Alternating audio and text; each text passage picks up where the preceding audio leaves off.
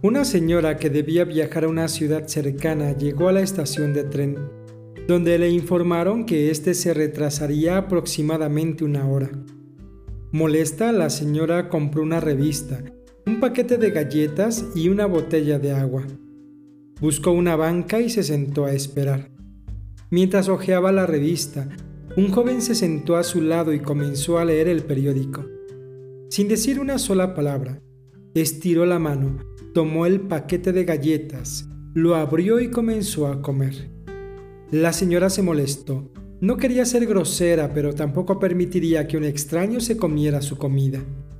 Así que, con un gesto exagerado, tomó el paquete, sacó una galleta y se la comió mirando al joven con enojo. El joven tranquilo respondió tomando otra galleta y sonriéndole a la señora se la comió. La señora no podía creerlo.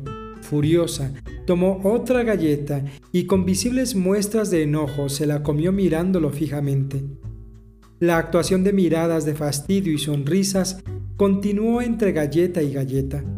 La señora estaba cada vez más irritada y el joven cada vez más sonriente. Finalmente, ella notó que solo quedaba una galleta.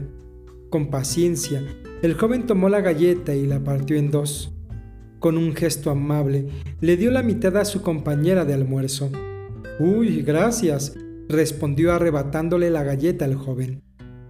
Finalmente, el tren llegó a la estación. La señora se levantó furiosa y subió al vagón.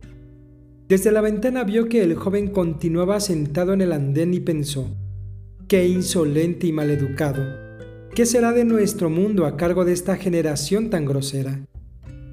De pronto, sintió mucha sed por el disgusto. Abrió su bolso para sacar la botella de agua y se quedó sorprendida cuando encontró allí su paquete de galletas intacto. Todo este tiempo, el joven le estuvo compartiendo sus galletas.